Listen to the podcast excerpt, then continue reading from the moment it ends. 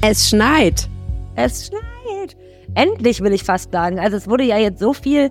Ähm, wow, ich gucke hier gerade aus dem Fenster. Es schneit ja wirklich riecht noch mal doller als vor zehn Minuten. also es war so ein, jetzt ein bisschen so eine Erlösung, ne? Weil ich finde, alle haben die letzten Tage davon gesprochen, dieser ominöse Schneesturm, das Schneechaos, was hier irgendwie ins Haus steht. Also hoffentlich nicht ins Haus. Hier ist noch alles dicht. Ähm, und dann irgendwie ist es jetzt soweit. Es war ja den ganzen Vormittag so, hm. sah es gar nicht danach aus. Ich finde ja immer, man kann Schnee riechen. Es roch nicht nach Schnee. Hast du ein bisschen, bisschen viel Fräuleins Miller gelesen, ne? Naja. Ja, ich finde, in der Stadt riecht man nichts außer die Stadt. Aber ja, also ja, ich finde auch diese, the anticipation was killing me, würde ich sagen. Es war so richtig so, kommt es jetzt endlich, kommt es doch nicht. Weil meine Theorie ist ja, wenn alle sagen, es kommt, kommt es nicht. Mhm. Jedenfalls nicht so schlimm, weil alle sind ja vorbereitet und alle bleiben zu Hause. Und äh, auch ich bin jetzt im Homeoffice, obwohl ich eigentlich in der Redaktion sein müsste, weil ich nämlich um 12 Uhr nach Hause gedüst bin, weil ich gedacht habe, bevor es kommt. Ja. fahre ich noch schnell Auto. Und jetzt wird mein Auto draußen zugeschneit. Ob das im Und rat mal, wo der, wo der Kratzer liegt. Wo liegt der Eiskratzer, Tosja? Was Im denkst Auto. du? Wo liegt der? Ja, klar. Im Handschuhfach. Das macht man Wohin ja auch gehört? so. Meiner liegt auch im Auto. Wir kommen da nicht mehr ran. Ah, es sind auch alle Ersatzschlüssel zu meiner Wohnung in meiner Wohnung. also, äh, wo denn sonst? Da sind Sie sicher, ja. ja. Ich habe mich gerade gefragt, ob es magischerweise mit anderen Sachen auch so ist, dass wenn alle damit rechnen, dass es passiert, dass es dann nicht passiert. Da könnte man, ähm, könnte man ja mal kleine energetische Experimente starten über andere ja, Sachen, ja, die auf, auf dieser Welt Fall, passieren. Oder dann das äh, Heisenbergsche unschärfe Relation, dass äh, der Beobachter verändert das System und das System verändert den Beobachter oder irgendwas. Mhm. Genau, ich glaube glaub ich schon äh, persönlich. Ja. Äh, apropos Beobachter, meine Damen und Herren, wenn Sie äh, richtig beobachtet haben, haben Sie festgestellt, dass wir nächste Woche die 300. Episode dieses Podcasts oh. aufzeichnen. Und das wollen wir ein bisschen feiern, aber nicht mit allen von euch, sondern nur mit dreien von euch. und wieder, wie ihr an die ähm, begehrten, wie, wie an dieses dieses begehrte Event rankommt, das sagen wir euch gleich. Außerdem hat Tosja folgende Themen für euch. Tosja? Ich habe gesprochen mit unserer lieben Kollegin Verena Kensblock über die neue Obdachlosenunterkunft auf der Moskauer Straße. Julia Nemesheimer hat mir verraten, was es mit den Saunen in Düsseldorf äh, auf sich hat, beziehungsweise was da alles passiert ist im letzten Jahr. Und ähm, Maximilian Nowroth hat äh, mir erklärt, was es bedeutet, dass es auf der Bolkerstraße in vielen Läden nur noch äh, bestimmte Biersorten zu trinken gibt. Mein Name ist Helene Pawlitzki und ich bin im Studio mit Tosja Kormann. Äh, ja, das bin ich. Ihr hört Folge 299 Woo! dieses Podcasts und der Rhein steht bei 3,45 Meter. Rheinpegel. Der Düsseldorf-Podcast der Rheinischen Post.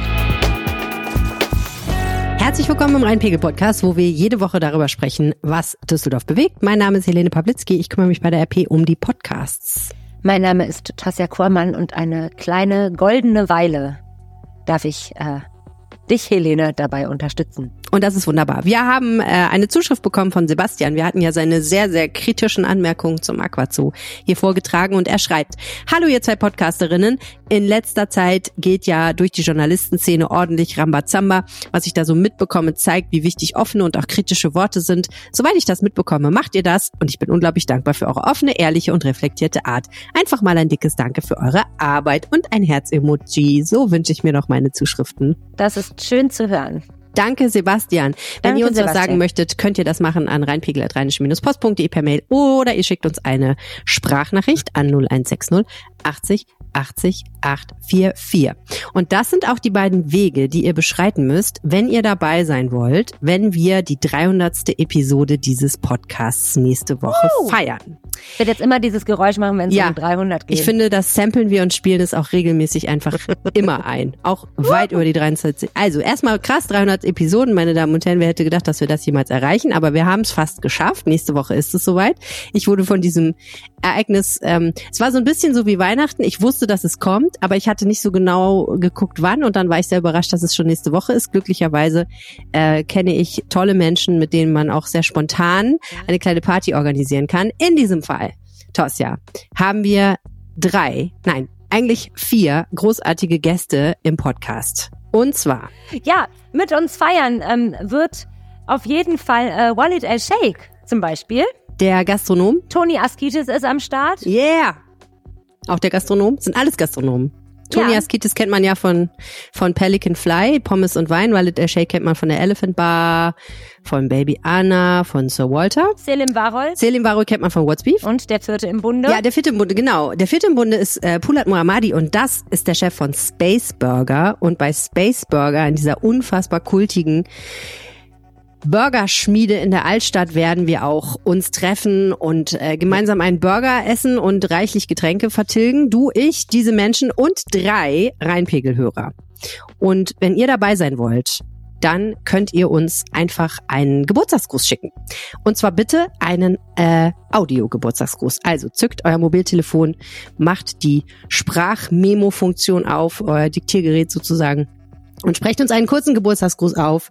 Ihr solltet natürlich auch sagen, wie ihr heißt dabei und schickt den entweder per Mail an rheinpegel.rheinische-post.de oder an 0160 80 80 844. Am liebsten per WhatsApp. Es geht aber natürlich auch per Nachricht. Ja.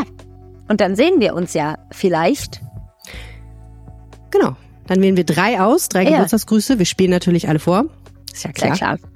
Also wenn ihr uns was schickt, dann seid euch gewiss, es wird auch im Podcast vorkommen, wenn es nicht eine gotteslästerliche Beschimpfung ist. Und selbst dann bin ich geneigt, sie einfach zu senden, weil ich das lustig finde. Und äh, genau, dann geht's los am nächsten. Mittwoch. Das sollten wir vielleicht auch noch sagen, Tosja. Am nächsten Mittwoch, dem 24. Januar, so ungefähr ab 17.30 Uhr starten wir die Aufzeichnung. Ähm, wer mag, kann schon um 17 Uhr kommen. Äh, wer es erst ein bisschen später schafft, kann gerne dazukommen. Es gibt einen Burger, es gibt Getränke. Und ähm, ihr dürft dabei sein, wenn wir die Episode aufzeichnen mit den erwähnten Gästen. Und wir freuen uns natürlich sehr, euch kennenzulernen. Das stimmt. also, bewerbt euch reichlich und schickt uns Geburtstagsgrüße. Das wäre doch schön.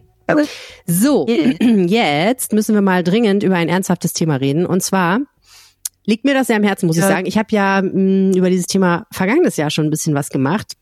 Nicht nur, dass wir in unserem Jahresrückblick äh, mit Verena Kensburg darüber geredet haben, was dieses Loch neben dem Bahnhof, dieses äh, Bauprojekt, was nicht weitergegangen ist und wo dann so eine Art kleiner Drogenslum entstanden ist, was das mit der Umgebung da am Worringer Platz und Moskauer Straße macht, sondern wir haben auch bei einer Aktion mal eine Reportage gehabt, da hat 50-50 einen Platz in der Nähe dort äh, einfach mal genommen und gesagt, was wäre denn, wenn man hier einfach mal einen Aufenthaltsort für Menschen schaffen würde, die obdachlos sind, die auf ihren Lebensmittelpunkt auf der Straße haben. Und die Stadt hat sofort eiskalt gesagt, nein, das gibt es nicht, das Gelände ist verplant, das machen wir nicht. Aber jetzt sieht es ja so aus, als ob sich doch ein bisschen was bewegt, oder? Ja, ähm, auf der Moskauer Straße äh, ist eine ist ein Gebäude, was ähm, ursprünglich als äh, Unterkunft für geflohene Menschen äh, benutzt wurde. Und das wird jetzt umgewidmet ab Anfang Februar ähm, ja zu einer zu einem Winterquartier für Menschen ohne Obdach. Natürlich ist der Ort auch nicht ganz zufällig gewählt, weil er schließlich äh, liegt zwischen Worringer Platz und äh, Grand Central ähm, beziehungsweise auf, das ist so eine Achse.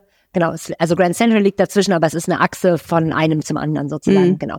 Ja. Ähm, ja, Dieses große Loch ist Grand Central, Genau. ne? Genau. genau. Mhm. Grand Hole, wie es ja dann am Ende genannt wurde. Grand Hole. Und ja, was es damit auf sich hat, äh, ob das vielleicht auch über den Winter hinaus bestehen kann und wie die Lage da generell im Moment ist, das hat mir erzählt Verena Kensbock. dass es kalt ist und irgendwie ungemütlich draußen, da ging es heute jetzt auch schon in anderer Hinsicht drum und das ist ja einfach gerade ein Zustand. Es ist halt Winter, also überraschend ist das jetzt auch nicht.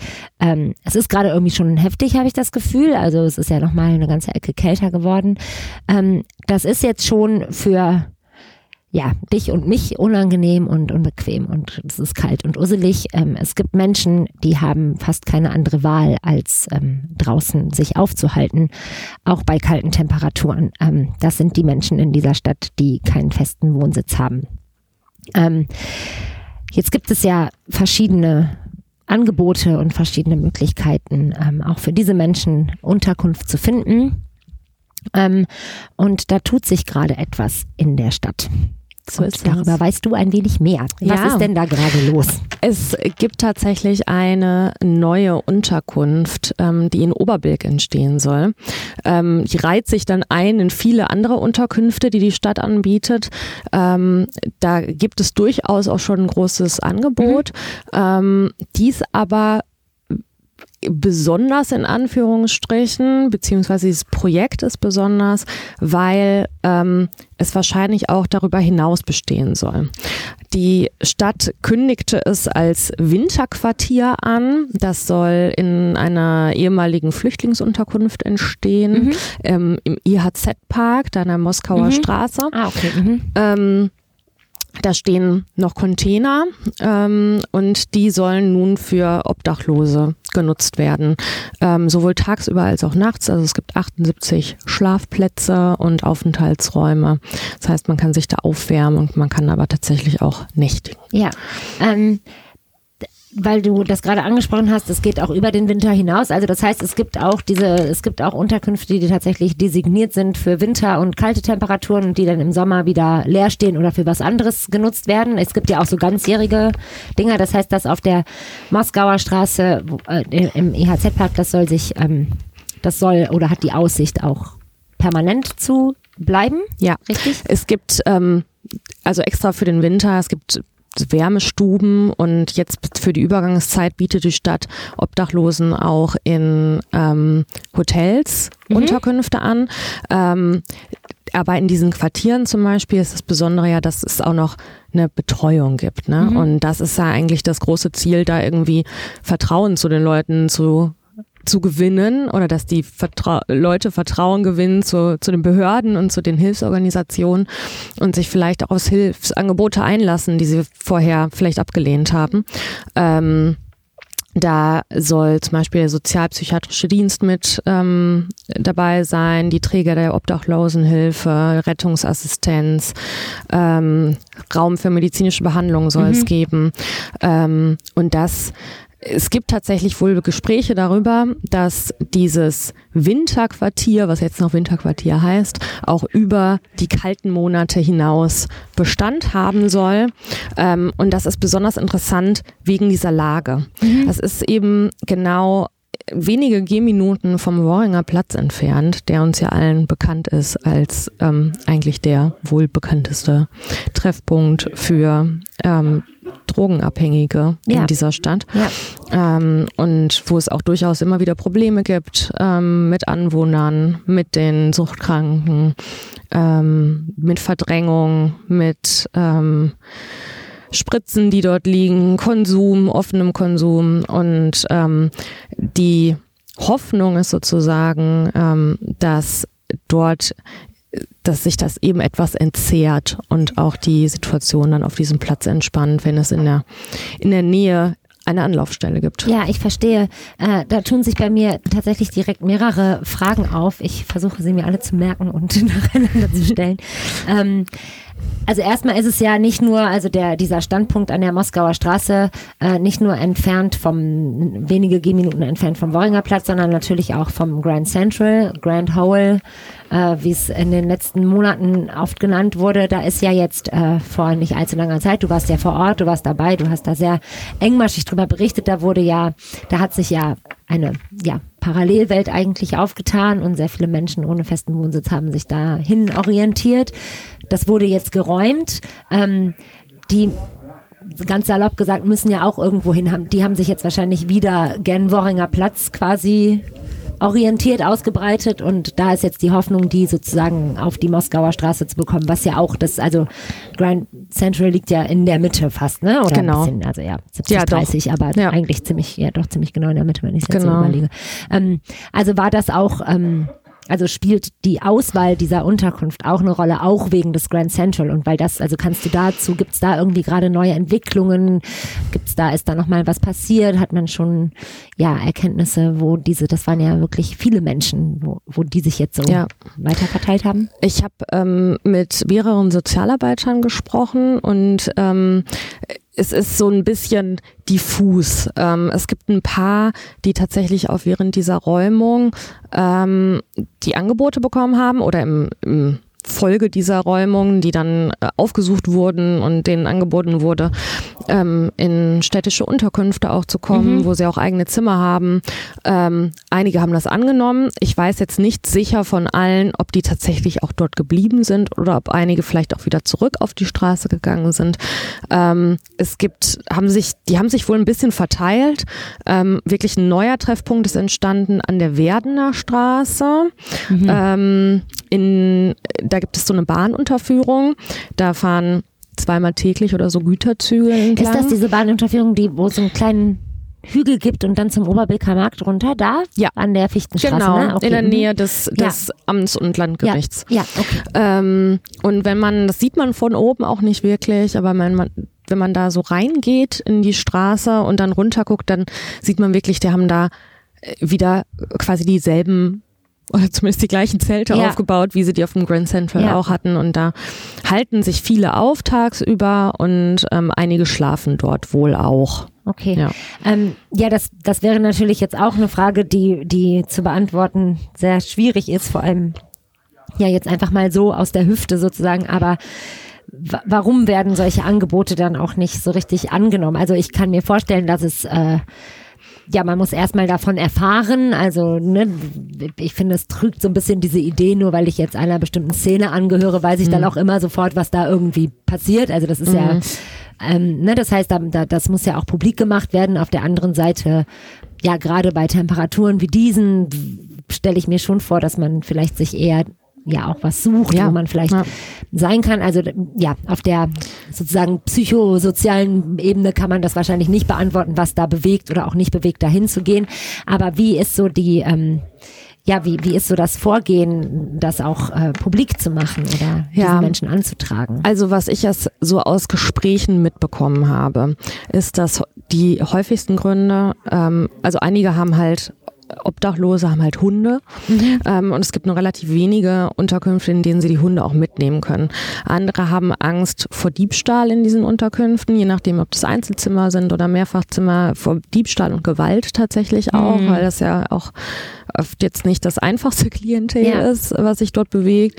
Ähm, es gibt aber natürlich auch tatsächlich ganz viele, die zum Beispiel keinen deutschen Pass haben und Angst vor Behörden haben und ähm, dann eben solche kommunalen Angebote ablehnen, weil sie einfach Angst haben, ähm, sich ausweisen Ja. zu müssen. Ähm, Ja. und es gibt natürlich auch einfach die große, große Suchtproblematik. Mhm. Also viele von denen sind schwer abhängig, ähm, nehmen Crack. Das muss man sehr häufig in kurzen Abständen konsumieren. Dafür müssen die, ähm, das dürfen sie natürlich nicht in den Unterkünften, sondern müssen sie dann verlassen.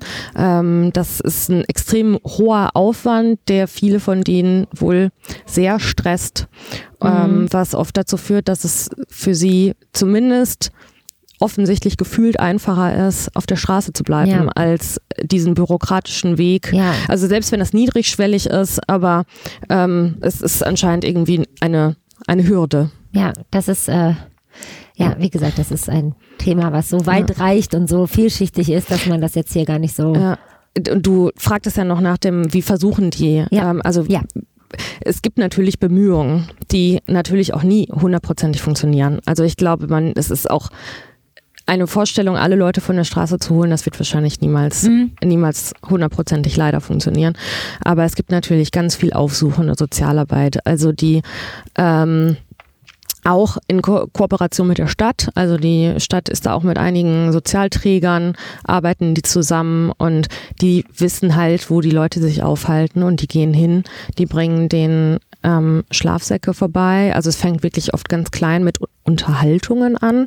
So wirklich einfach mal fragst, wer, wer bist du, wie heißt du, wie lange bist du schon hier, wie lange bist du auch schon auf der Straße, was nimmst du? Also die fragen auch oft konkret nach Suchtproblematiken, um einzuschätzen, wie die Leute so, so drauf sind, was brauchst du? Ähm, es geht von halt zum Gespräch bis zum Essen verteilen, Kaffee verteilen. Ähm, das ist, glaube ich, ein langer Weg, bis man wirklich Vertrauen ähm, geschlossen hat und dann sagt, ich kenne da eine Unterkunft, komm mal mit. Ja. Oder ich zeig dir mal, wo das ist und wir, wir helfen dir. Ja, Ähm, weil da eben oft sehr viel Skepsis leider ist. Ja. ja, das.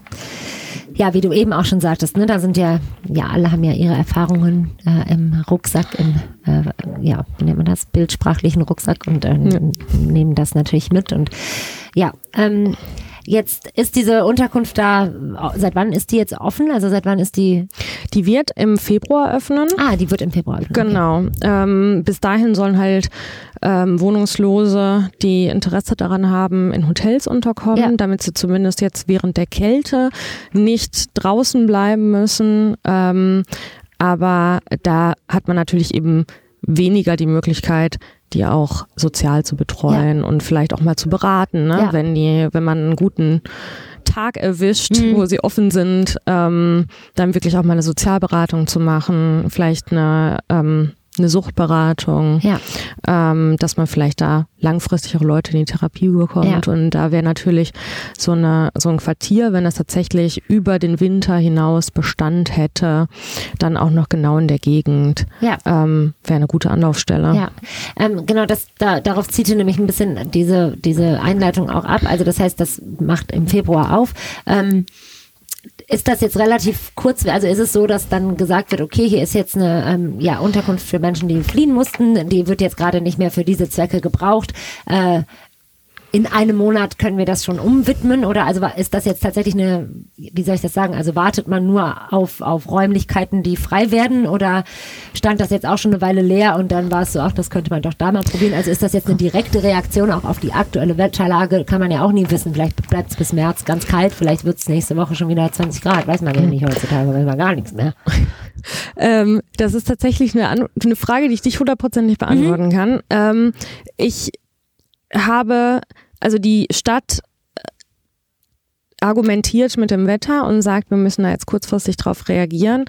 Ähm, es laufen aber schon seit sehr langer Zeit Gespräche darum, wie man mit Suchtkranken und, und Wohnungslosen in dieser Stadt umgeht und dass es unbedingt ein alternativen Treffpunkt irgendwie im öffentlichen Raum geben muss. Das ist natürlich dann irgendwie auch nur so halb öffentlicher Raum, muss man sagen. Ähm, aber nichtsdestotrotz, zumindest ist es jetzt meine, meine persönliche Einschätzung der Lage, aber ich sehe das auch als Reaktion darauf. Und das ist, war ein sehr, sehr langer Prozess, ähm, bis man gesagt hat, wir, wir suchen jetzt wirklich einen Ort, was natürlich auch sehr heikel ist, muss man sagen, weil natürlich es immer neue quasi betroffene Nachbarn gibt, Ja. die ähm, plötzlich ähm, zum Beispiel eine, eine Unterkunft für Suchtkranke vor ihrer Haustür haben. Und ähm, man kann natürlich auch verstehen, dass das irgendwie auch Ängste auslöst. Ähm, und deshalb ist das, war es ein sehr, sehr langer Prozess. Es gab runde Tische, es gab Rundgänge, es wurden mehrere Plätze rausgesucht mit Vertretern von Stadt und Polizei und Anwohnern und Händlern in der Nähe, die sich natürlich auch beschweren. Ähm, und bislang halt ohne Erfolg. Und das ist jetzt das ist jetzt so der erste Schritt, wo man sagen kann, jetzt ist offensichtlich zumindest auf Zeit etwas gefunden, weil diese Unterkunft ähm, eben auch nicht auf Dauer wirklich bleiben kann, also zumindest einige Jahre. Ähm, so lange hat die Stadt sie auch angemietet, aber dort soll halt in mehreren Jahren gebaut werden. Da soll das technische Rathaus entstehen. Ähm, und zumindest bis dahin ähm, könnte das dort einen Platz finden Ja. und als Anlaufstelle dienen. Ja, ich denke gerade, das ist natürlich auch, jetzt wo du das so sagst, natürlich gibt es immer zwei Seiten und da ist natürlich die andere Seite, ähm, ja, die Menschen, die drumherum leben und das hat ja noch nicht mal was mit Akzeptanz oder, oder Wahrnehmung oder so zu tun per se, sondern einfach auch mit dem, ja, wie du schon sagst, es können sich Ängste einstellen. Es geht ja nicht darum, dass nur weil ich vielleicht nicht möchte, dass in meinem Nachbarhaus oder in meinem Mietshaus äh, eine ja, Suchtstation entsteht oder ein Sucht, Ja. äh, wie, wie nennt man das? Es gibt doch auch so Räume, wie heißen die nochmal? Konsumraum. Ein Konsumraum. Also das heißt ja nicht erstmal grundsätzlich, dass ich ein Problem habe mit den Menschen, die diesen Ort benötigen, sondern natürlich geht es auch um meinen eigenen, äh, ja. Ja. meine eigenen Sachen. Ähm, ähm, wenn jetzt diese Unterkunft da ist und sie ist in Laufnähe zum Worringer Platz oder auch jetzt zur Werdener Straße wieder, dann, dann ähm, macht das ja auch einfacher von einem zum anderen zu. Also, weißt du, was ich meine? So, also dann, dann werden ja auch die Wege dazwischen vielleicht nochmal ganz anders. Ähm, ja, also das, das, da, da denke ich nur gerade drüber nach, dass das natürlich auch eine Herausforderung ist für so eine Stadt und für alle Menschen, die da beteiligt sind. Erstmal auch in der Planung, wo man solche Sachen lokalisiert. Auf jeden Fall. Ne? Aber ich glaube, dass, also so wie die Lage jetzt ist, die Leute sind ja trotzdem da. Ja. Ähm, und ich glaube, eine Entzerrung kann da eigentlich nur helfen, um Ja. ehrlich zu sein. Ähm, und das ist halt das klassische, wie es ja in ganz vielen anderen Städten auch ist, dass es nun mal in einer Bahnhofsnähe geschieht. Und ich glaube auch nicht, dass das jetzt alle Probleme am Worringer Platz lösen wird und dass es ähm, das von da an das nicht mehr als Treffpunkt gilt, aber es wird vielleicht dazu führen, dass es sich ein bisschen entzerrt, weil der Platz ja auch wirklich sehr klein ist, muss Ja. man sagen. Und umgeben von Straßen und Straßenbahnen und es ist wirklich, gibt wenig Aufenthaltsfläche. Ja, das stimmt. Und ich meine, der Worringer Platz an sich ist ja auch schon, äh, ja, schon immer irgendwie im Gespräch, aber ja auch in den letzten, im letzten Jahr war ja auch viel los mit, äh, mit diesem ganzen Einschränken und Einzäunen und äh, also der, der Worringer Platz an sich ist ja auch jetzt als Platz schon ein, Ja. ein Thema. Ja, und von den das Menschen, ja auch da schon seit wirklich sehr, sehr ja. langer Zeit. Also der war ja schon immer irgendwie Drogentreffpunkt und schon immer Ja. problematisch und daran wird sich wahrscheinlich auch so schnell nichts ändern. Mhm. Aber ich glaube, dass man da schon irgendwie für die für die Abhängigen äh, tatsächlich, die ja auch da wie auf dem Präsentierteller sitzen, ehrlicherweise, Mhm. ähm, aber auch eben für die Anwohner, für die, für die Leute, die dort Geschäfte betreiben, für alle Passanten. Ich meine, das ist direkt Mhm. am Hauptbahnhof. Ähm, da kommen unglaublich viele Menschen her, steigen in die Bahn ein und aus. Ähm, ich glaube, das wäre für alle irgendwie eine Verbesserung, wenn es nicht ganz so eng wäre Ja. und wenn es sich vielleicht ein bisschen verlagern würde. Und natürlich, also ich kann das auch, ähm, ich glaube, niemand möchte sowas direkt vor der Haustür haben, Mhm. ehrlicherweise. Aber ich glaube, man muss sich trotzdem auch ein bisschen die Frage stellen. Am Ende Frage muss man sich ja die Frage stellen, was machen wir mit Menschen Ja. in der Stadt, die obdachlos sind, die wohnungslos sind, die keine, die einen Lebensmittelpunkt auf der Straße haben und die suchtkrank Ja. sind. Und ähm, daran wird man natürlich, die wird es immer geben und man muss natürlich überlegen, wie man mit denen umgeht. Und ich glaube, ähm, irgendwie müssen wir denen da ein wenig entgegenkommen, Ja. um auch am Ende für die Anwohnerinnen und Anwohner ein bisschen Entlastung zu schaffen. Ja. Das ähm, ist ein sehr schönes Schlussstatement.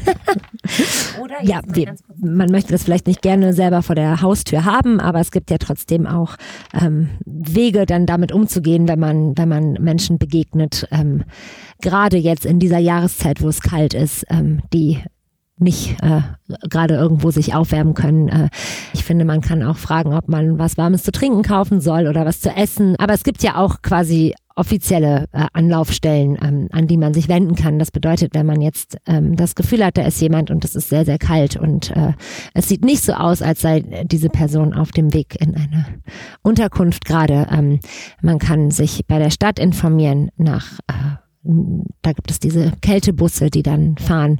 Man kann auf jeden Fall immer ähm, 110 oder 112 anrufen. Und ich glaube wirklich, wie du, wie du sagst, ähm, zumindest wenn die Person irgendwie ansprechbar ist und auch scheint Interesse an einem Gespräch zu haben, ähm, tatsächlich wirklich einfach mal fragen, Ja, wie es geht, ob die Person irgendwas braucht, ob man helfen kann. ja, Ähm, ich habe damit ehrlich gesagt bislang immer nur gute Erfahrungen gemacht. Und ähm, es muss ja auch nicht immer Geld sein, man kann ja auch einen heißen Kaffee kaufen. zum Genau. Beispiel. genau. Vielen Dank für dieses Gespräch. Ähm, hier kommt jetzt eine kleine Pause, in der läuft, was diesen Podcast möglich macht. Und das ist Werbung. Weißt du, wo ich ja noch nie war, ist ja das Wabali Spa, ne? Hm, ich auch noch nicht. Nee. Ich hätte jetzt gedacht, du bist so ein Wabali-Mensch. Nee, gar nicht. So ein bisschen. Ich bin saunamäßig. Ich bin zwar ähm, Sauna-Fan und gehe auch jetzt nicht super, super oft, aber doch immer mal, ähm, weil ich ja in einem Fitnessstudio angemeldet bin, wo eine Sauna auch ist, wo ich dann einfach reingehen kann. Aber das führt zu weit. Ich wollte sagen, ich bin aber eher so eine effektive Sauna. Wir verraten nicht welches. Nee. Effektiv ist Ja, ach also so, mehr so rein so rauf runter Wellness. raus Nee, mäßig. nee, nee, nee. Ich mach Okay. schön, äh, also ich Ja. heiz mich auf, ich mache meine Saunagänge und so, Okay. also ich achte schon auf die Choreo, Ja, aber nix mit äh, Ruheraum war ich, glaube ich, zweimal in meinem Leben. Ah, Kann okay. ich nicht. Ach, crazy. Echt? Ja, Das nicht. ist das Geilste daran. Nee, Hallo? mm, mm. Es ist, okay, das vermisse ich ehrlich gesagt am, am meisten in meinem äh, Leben ohne Kinder mit vormals mal.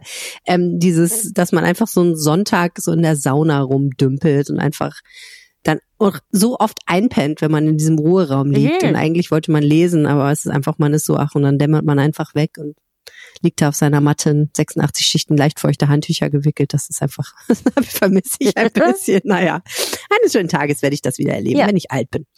Äh, aber ja, also Saunen, ich finde das grundsätzlich äh, eigentlich eine super Sache ähm, und ähm, gehe da sehr, sehr gerne hin und ähm, habe aber ehrlich gesagt auch nicht so richtig den Überblick, was man in Düsseldorf da alles so erleben kann. Aber du hast jetzt den Überblick. Den habe ich und ich sag so viel, es ist einiges. Ähm, genau, es gibt ja drei städtische Saunen sozusagen, ähm, in denen allen dreien ähm, ja Neuigkeiten zu vermelden sind oder bei allen dreien sind Neuigkeiten zu vermelden.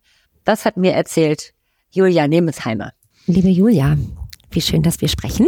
Zum ersten Mal gemeinsam in diesem Podcast. Ja, freut mich. Ähm, mich freut das auch sehr. Ähm, es ist kalt und nass und grau draußen. Ähm, an solchen Tagen gibt es manche Orte, die mehr Sinn machen als andere. Unter anderem für mich ganz persönlich mein Sofa, äh, verschiedene Cafés und Saun Sauna. Sauna und Dampfbad finde ich bei diesem Wetter ist irgendwie ähm, eins der schöneren Dinge. Stimmst du mir dazu? Absolut. Also, was kann man sich Schöneres vorstellen als ähm, bei diesem Wetter, wenn man so rausguckt und das ja schon seit Wochen, Monaten, ähm, sich mal einfach eine Runde entspannen und in der Wärme zu sitzen. Und, Ja, oder? Äh, ja, und es ist ja auch gesund. Also zumindest nach dem, was ich so gelesen habe, ist es ja nicht, nicht schlecht fürs Immunsystem, für die Entspannung und so weiter. Also insofern kann man das ja durchaus mal machen und sich ein bisschen verwöhnen lassen. Das stimmt. Ähm, hier in Düsseldorf kann man das machen. Ähm, an drei, also man kann es an mehreren Orten auch noch machen, aber es gibt drei städtische Saunen. Genau.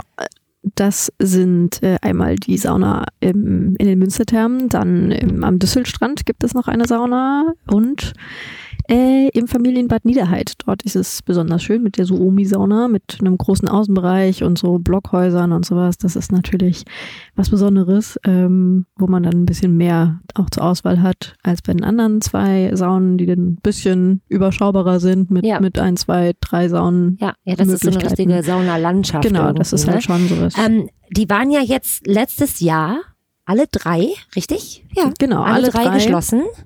Genau. Ähm, Im Sommer fing das an. Im Sommer fing es an. ähm, ich weiß das tatsächlich, weil ich gehe, ich wohne da in der Nähe, ich gehe manchmal in die Münstertherme oder Ja. jetzt halt nicht mehr. ähm, und mich hat das ein wenig überrascht, äh, weil die einfach immer da war und immer auf war. Und ich habe mich äh, dann damals gefragt und das frage ich jetzt auch dich, warum hatten die geschlossen?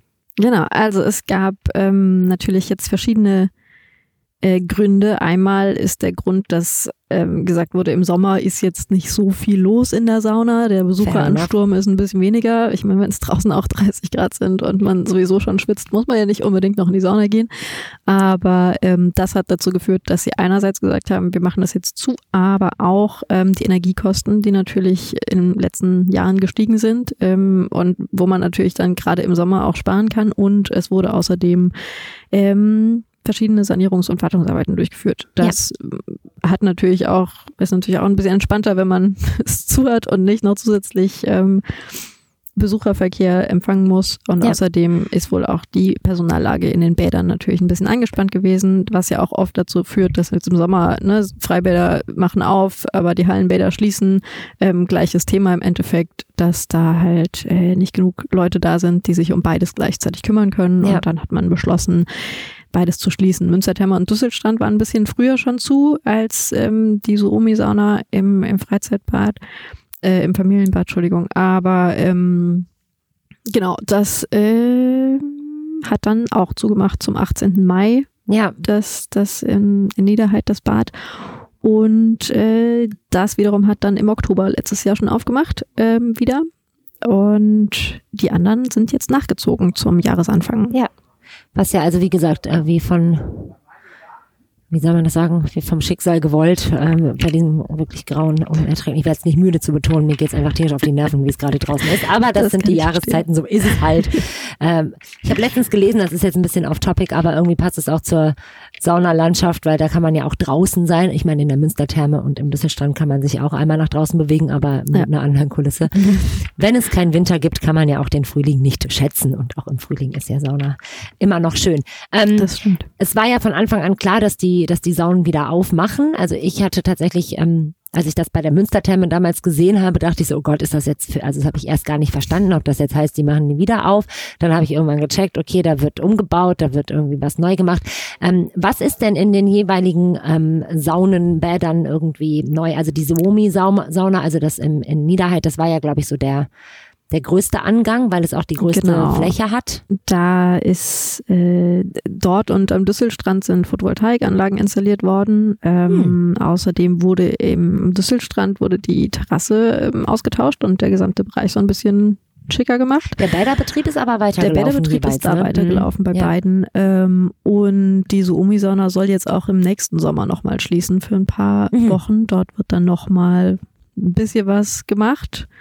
Ähm, das ist tatsächlich mehrere Modernisierungsmaßnahmen und dort soll die, der Außenbereich nochmal umgestaltet werden, hat uns der Sprecher verraten von der Mhm. Bädergesellschaft.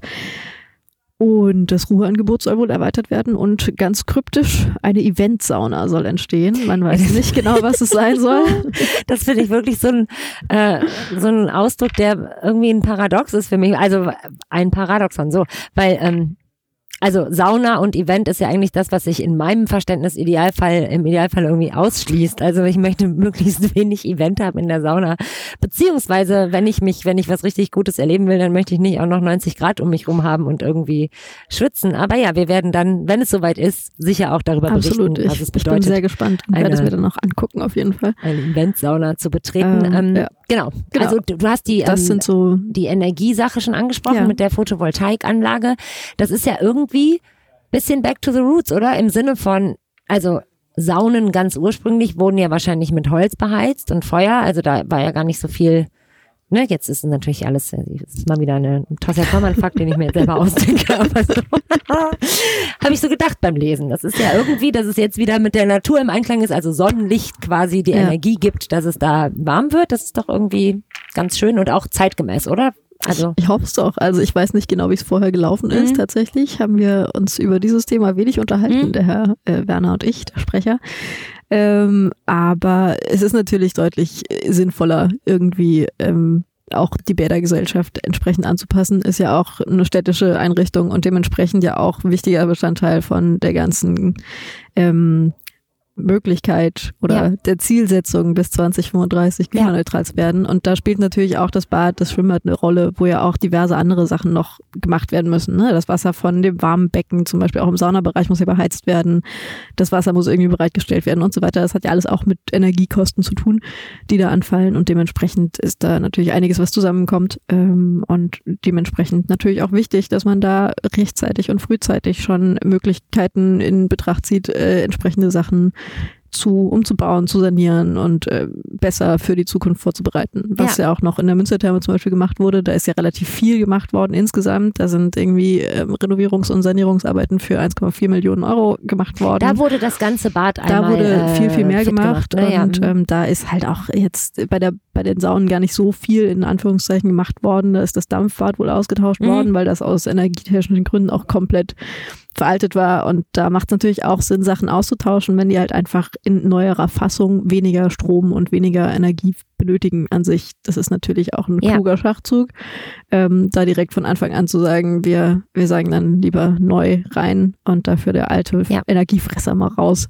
Ja. Kann ja auch in anderen Bereichen deutlich sinnvoller sein, das ähm, so anzupacken. Genau, also insofern ist einiges gemacht worden. Es kommt noch einiges ähm, auf die Saunenbesucher zu. Mhm.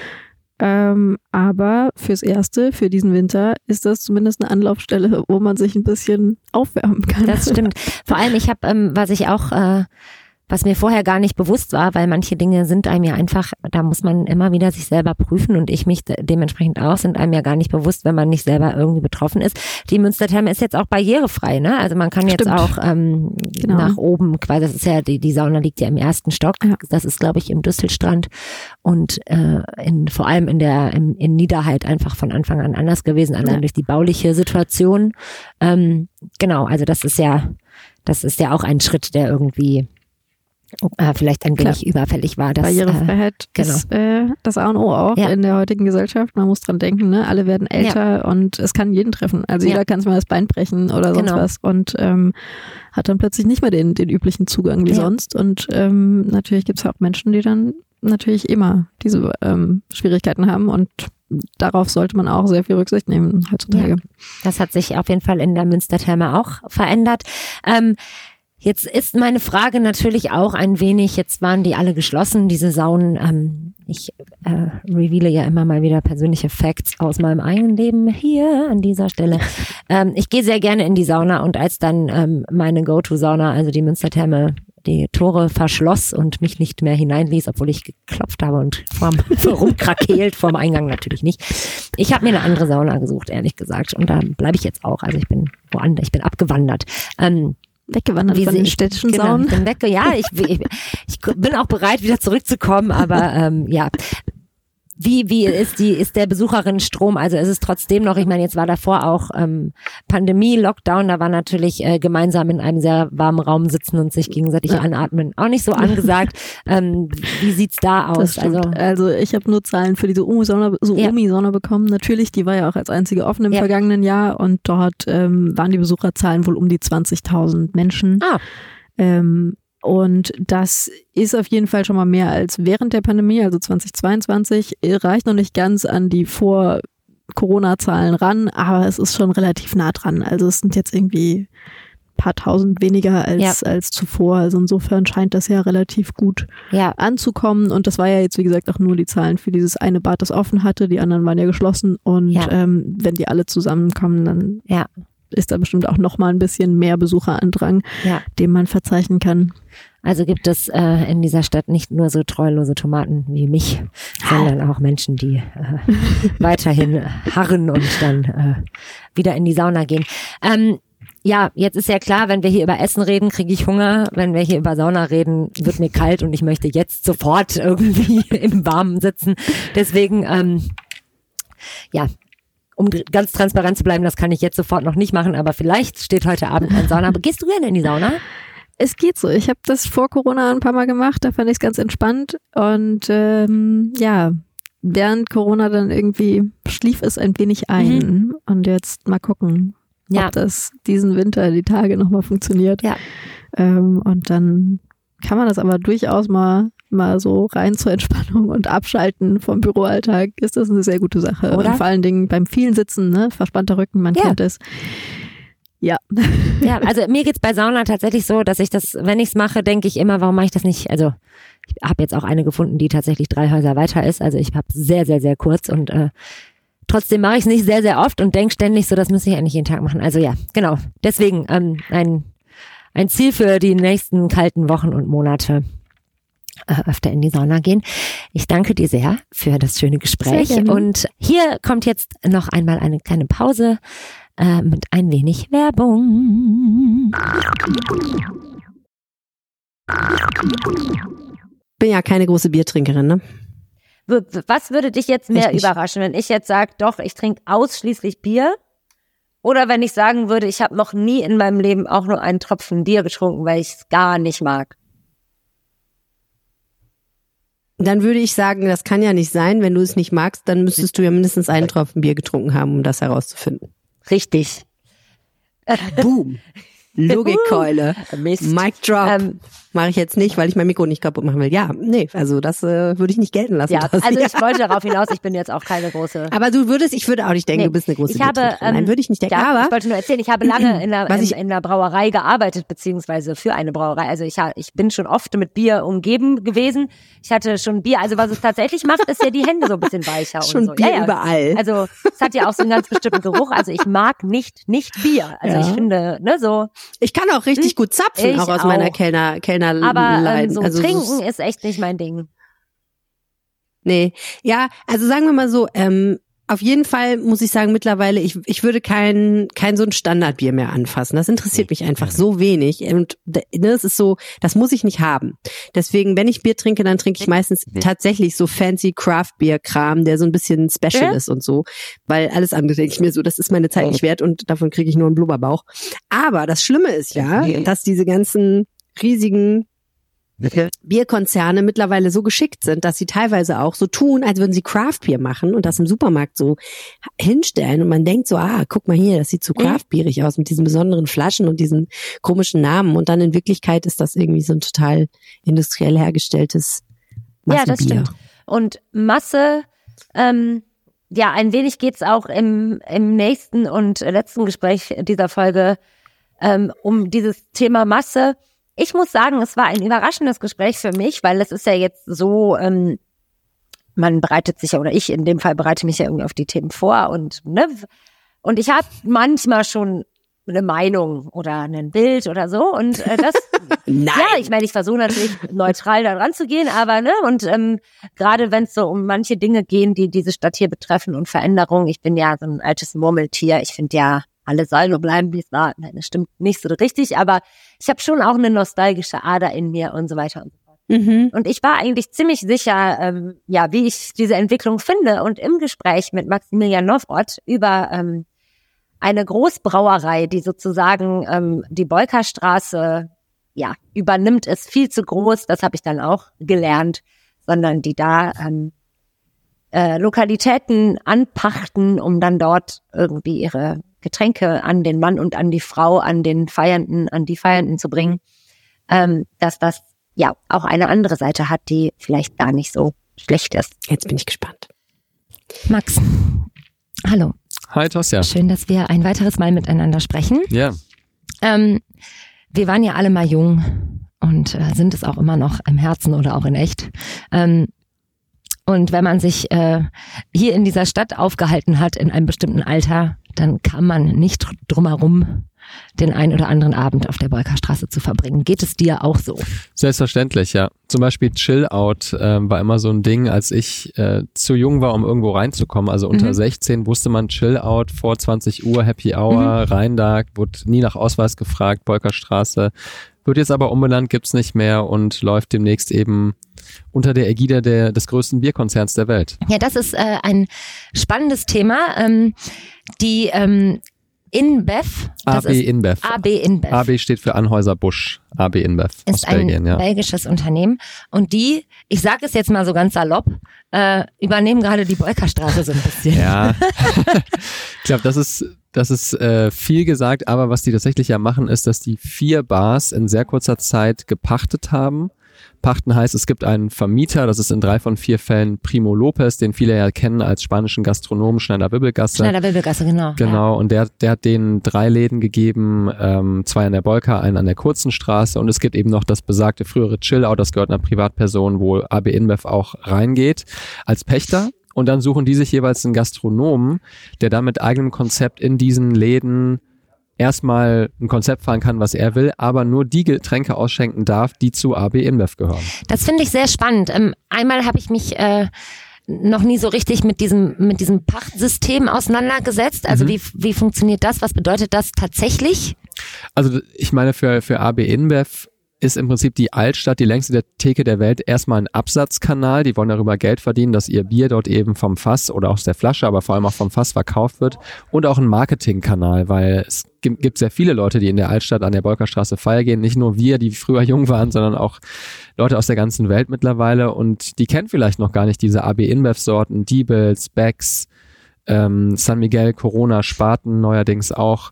Und dadurch, dass es die dann eben in diesen vier Bars an der sehr beliebten Straße gibt, verspricht sich AB InBev davon ein gutes Geschäft. Und die Gastronomen wiederum haben natürlich einen Ticken weniger Arbeit, wenn AB InBev denen die Getränke ähm, vorgibt und auch ein bisschen Geld mit reinbuttert bei der Renovierung eines Ladens. Du hast mir zum Beispiel einen Gastronomen erzählt, Antonio de Jesus, der hat einen, einen Laden an der kurzen Straße, der heißt Columbus, der auch von AB InBev gepachtet ist und dem wurde halt ein bisschen was beigesteuert zur Renovierung. Und ist jetzt AB InBev so ganz neu in diesem Game? Also ist das, das, das ploppt jetzt halt so auf? Haben die auch vorher schon in der Altstadt, waren die irgendwie aktiv, nur halt nicht in diesem massiven, ähm, Ja. ich möchte sagen, Klos, also in dieser, in dieser massiven Vorgehensweise? Äh, das ist neu. Also die sind erst vor einem Jahr überhaupt nach Düsseldorf gekommen in Form eines Vertriebsbüros. Das ist nicht in der Altstadt, sondern in Oberkassel und zwar am alten Bahnhof am Belsenplatz.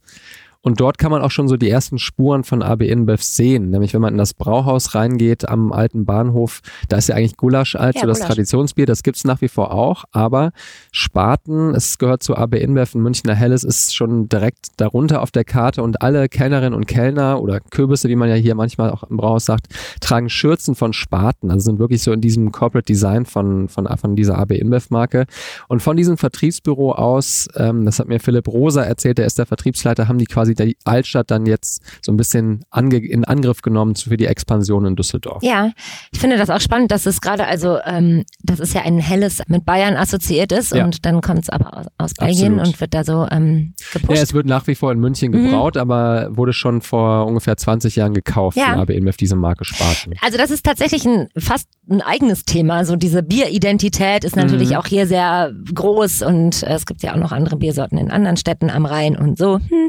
Ähm, dann gibt's ja hier auch verschiedene Hausbrauereien und dass dann jetzt ein Bier, was so von ganz woanders herkommt, quasi das so ein bisschen übernimmt und die Ja. Bolkerstraße ist ja auch, ich meine, da sind auch auf der Ratinger und so, aber es sind ja auch diese Brauereien sind ja in der Altstadt Total. auch tatsächlich verwurzelt Ja. und brauen ja auch teilweise da oder größtenteils und Mhm. ähm, ja, dass das jetzt, also ich finde auch dieser Begriff Köbis, es gilt ja immer noch, ähm, wenn es halt ja so ein Corporate Design hat, weil das ist ja Mhm. auch eine ganz eigene, ähm, ganz eigenes, ein ganz eigener Schlag Ja. Mensch und ein ganz eigenes Berufsbild und so. Aber äh, das soll uns jetzt gerade nicht weiter äh, belasten und beschäftigen.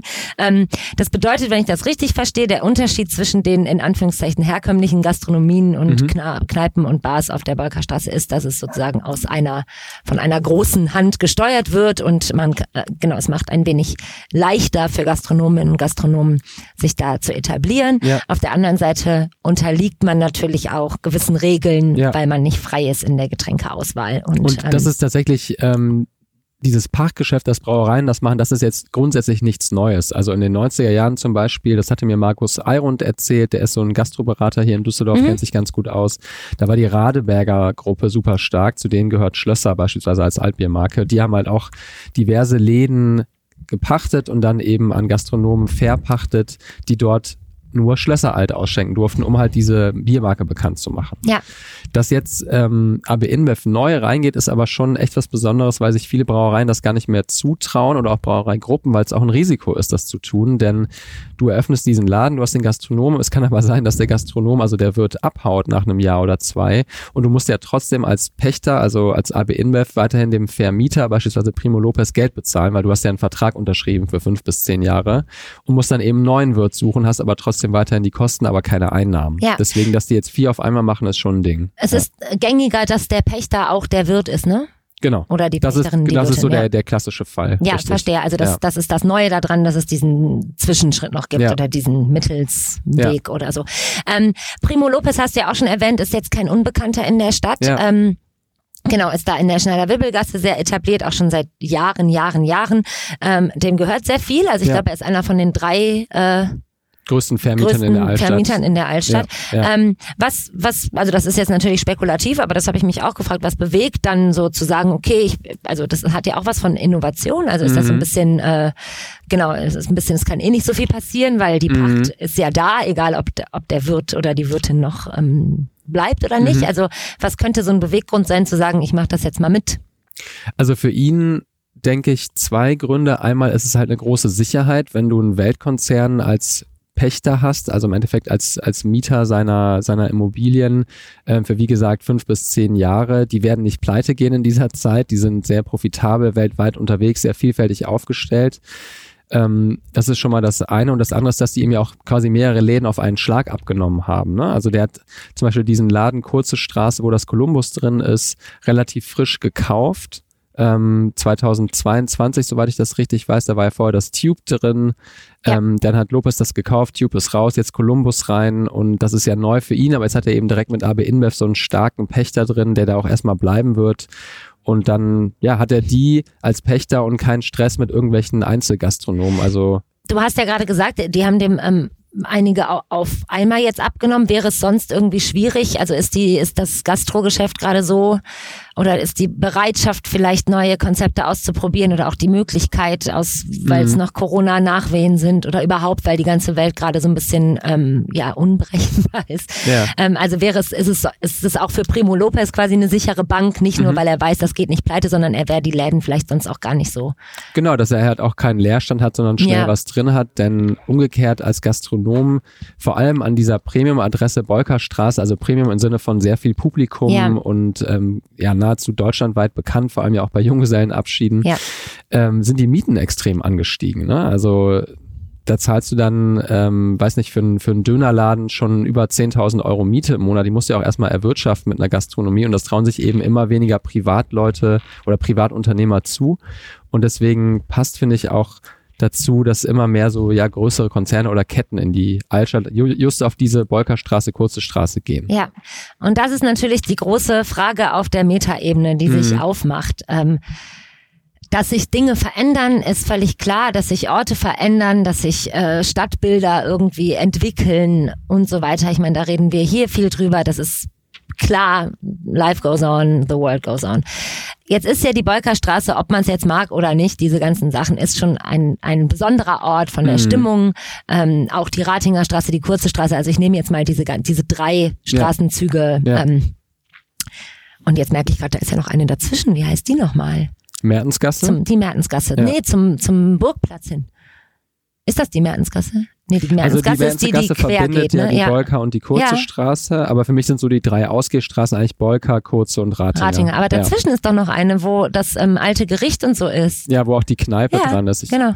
Ja. Namen, Namen kenne ich aber Naja, gerade nicht. können wir jetzt nicht Ja. wissen.